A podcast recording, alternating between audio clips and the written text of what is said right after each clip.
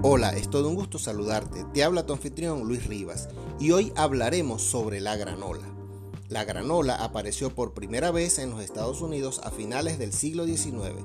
Era conocida como granola o granula y nació de las manos del doctor James Caleb Jackson en 1863. Su nacimiento coincidió en el tiempo con el de los copos de cereales del famoso John Herbie Kellogg's.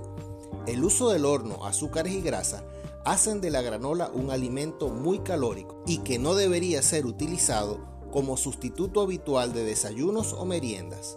De igual modo, las barras de granola entrarían dentro del campo de la repostería.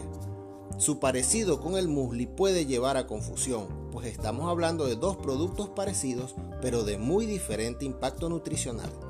La granola, sobre todo en origen, se inventó como desayuno, por lo que durante el horneado se remueve bien la mezcla de ingredientes para que el resultado final quede mucho más suelto. Si decimos que la granola es un tipo de alimento compuesto por copos de avena, arroz, miel, nueces y frutas deshidratadas, muchos pensarán que estamos hablando de un tipo de muesli, pero no es así, ya que a la granola se le añade un poco de azúcar y grasa antes de hornear la mezcla, algo que no se hace con el muesli.